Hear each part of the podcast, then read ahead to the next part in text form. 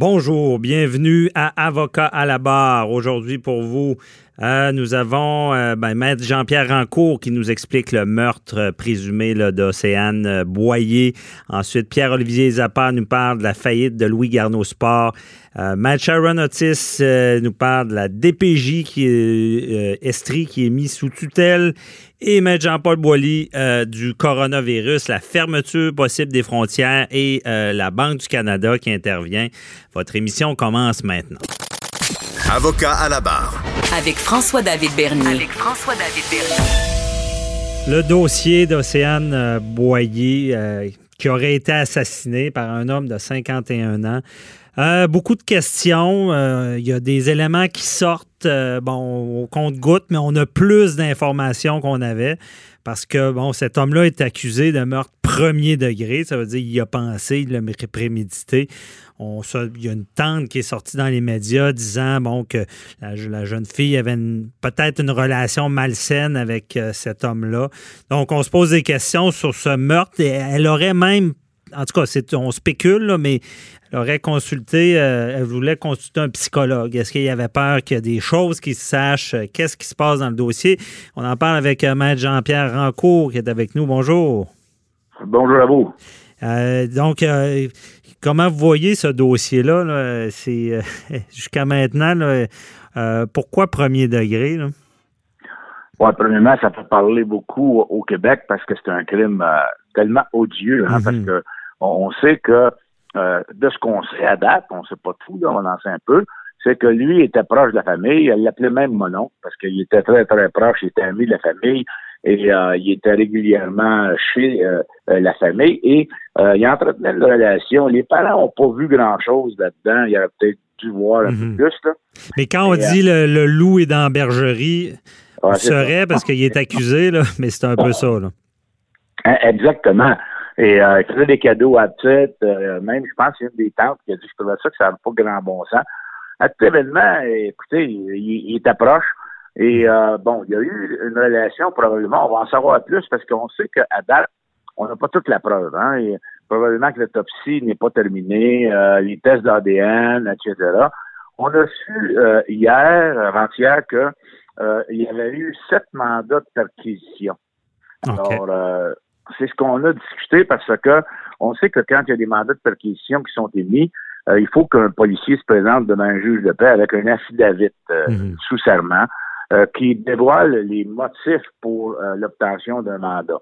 Et ça, c'est sous-scellé. Pourquoi? Parce que s'il fallait que ce soit public, ben avant qu'on exécute le mandat, quelqu'un ah, pourrait appeler euh, à la maison, écoutez, attention, ils s'en viennent de faire une perquisition. Donc, c'est toujours sous-scellé, ce qui a été le cas dans les sept mandats. Sauf que le procureur de la Couronne, cette semaine, a dit au juge, ben, dans mon devoir de divulgation, parce qu'on sait que la Couronne doit dévoiler euh, toute, la, preuve qu'ils ont, d'un côté comme de l'autre, qu'elle soit disculpatoire ou euh, incriminante, ils doivent euh, le divulguer. Donc, il, se devait, le procureur, de divulguer les mandats de perquisition et surtout les affidavits qui soutiennent ces mandats-là. Affidavits étant les, déclarations assermentées pour obtenir le mandat avec des détails. Absolument. C'est les, les, motifs. Hein? Ouais. Le, policier, se présente devant un juge de paix avec euh, un affidavit sous serment, dit moi j'ai tel motif de, de croire qu'il y a des éléments de preuve que je peux euh, obtenir à cet endroit-là. Mhm.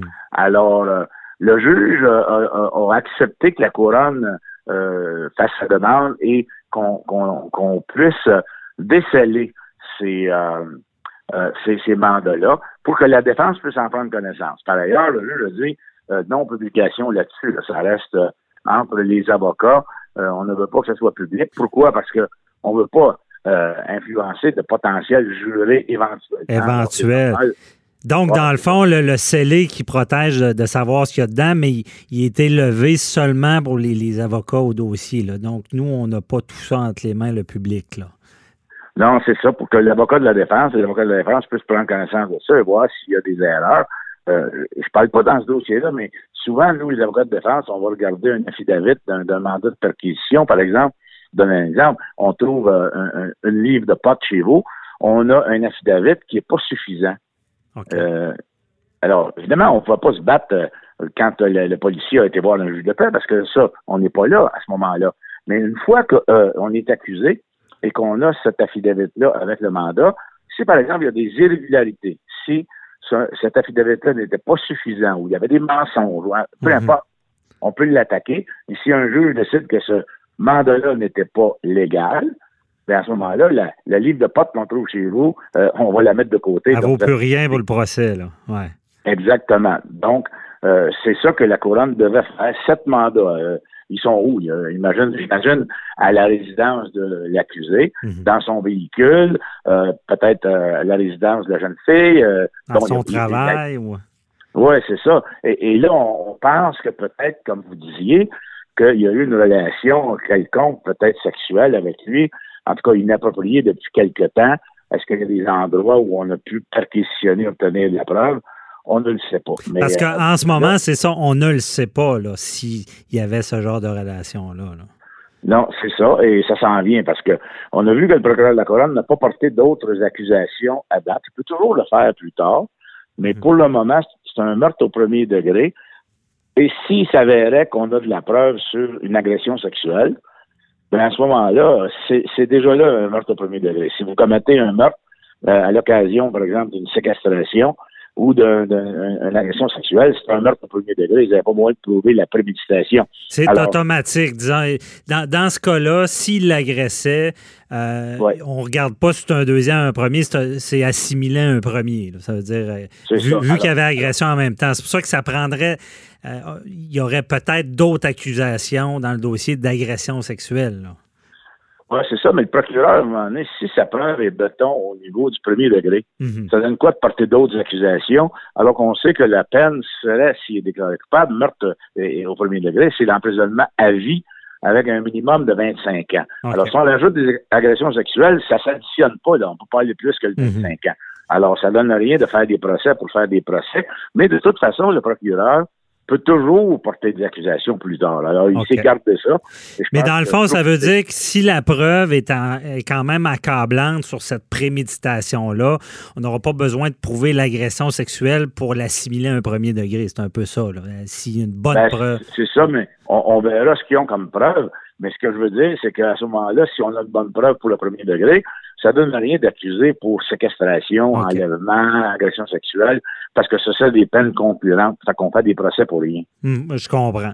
Donc, euh, cette preuve-là, on n'a pas toute l'information, mais on est en, en analyse euh, judiciaire. On, des fois, on essaie de comprendre. On spécule un peu, oui, mais mettre en cause avec votre expérience, je veux dire, quelqu'un qui tue comme ça, je veux dire, puis qu'on parle de préméditation, fait d'une matière gratuite, habituellement, c'est plus des psychopathes. Il doit y avoir une forme de relation. Des fois, on dit l'amour est proche de la haine et vice-versa, la jalousie.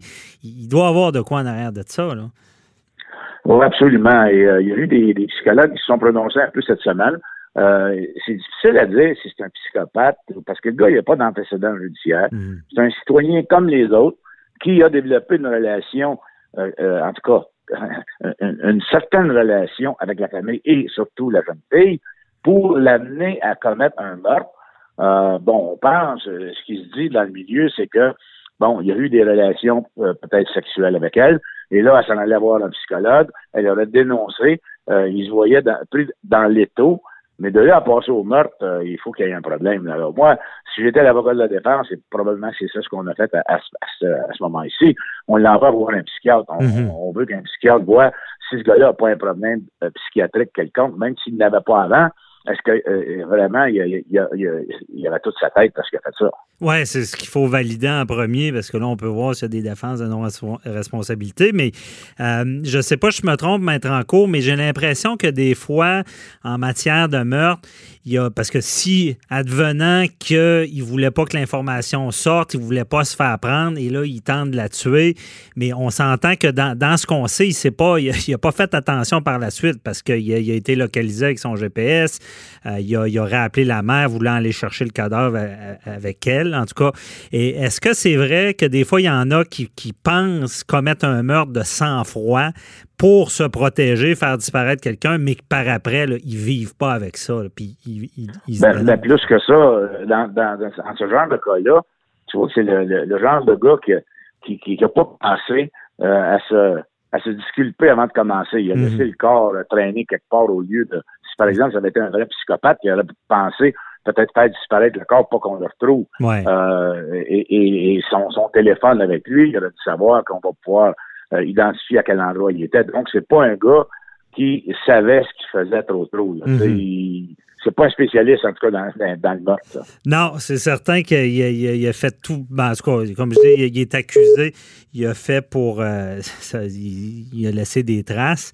Mais j'imagine qu'il y en a qui, qui passent à l'acte comme ça puis qui veulent, ils veulent quasiment se faire prendre parce qu'ils vivent pas avec ça. Là, dans... Ouais, possiblement. Dans un cas comme ça, j'en ai vu, moi, où des, des gars, on dit, écoute, euh, je vais tuer, mais euh, j'aime autant me faire prendre puis aller en dedans me ressentir mes jours parce que je, je pourrais pas vivre avec ça. Euh, mais on sait pas son état d'esprit. C'est pour ça qu'un psychiatre va pouvoir se pencher là-dessus. Mhm. Euh, même si ça ne nous amène pas à une défense de non-responsabilité criminelle pour troubles mentaux, ça peut peut-être, en tout cas, nous donner des explications comment ce gars-là a réagi, pourquoi il a fait ça. Oui. Puis mettre en compte, pour finir, il ne nous reste pas beaucoup de temps, mais pour la famille, quand on parle de, l'oncle, de l'ami, de confiance, ça, ça doit les. les, les, tu sais, perdre un enfant, c'est la pire affaire qui peut arriver, mais de savoir que cette personne-là, c'est un proche, ça doit aggraver tout ça. Là. Ah, c'est- c'est évident que ça aggrave. Vous savez, des fois, vous avez des meurtres d'enfants et, et c'est des étrangers qui vont le commettre, mais si c'est quelqu'un de la famille, et lui il faisait quasiment partie de la famille, Ouais. c'est d'autant plus aggravant euh, pour euh, la famille. Surtout les parents doivent se dire Hey, comment se fait qu'on n'a pas vu ça? Comment se fait qu'on n'a pas pu prévenir ça? Mhm. Euh, ils se posent toutes sortes de questions. C'est c'est- c'est tel- tellement triste pour eux autres. Euh, et- et on peut pas les blâmer. Vous savez, des fois, Mhm. on, on pense bien faire, puis on pense que l'individu est de bonne foi, puis qu'il n'y a pas de problème. Mais qu'est-ce que vous voulez? Oui, malheureusement, j'ai vu moi aussi des drames, des fois des, des, des petits amis qui vont chez, le- chez, chez dormir chez leur autre petit ami, puis que ça donne que le père, c'est un pédophile, personne ne le savait. Ben. On Bien. peut pas, malheureusement, ça doit être très difficile. Nos pensées vont à la famille, évidemment. Euh, Ben merci beaucoup, euh, Maître Anco, euh, très éclairant. On se reparle pour un autre plaisir. dossier. Bye bye. Oui, bonne journée à vous. Bye.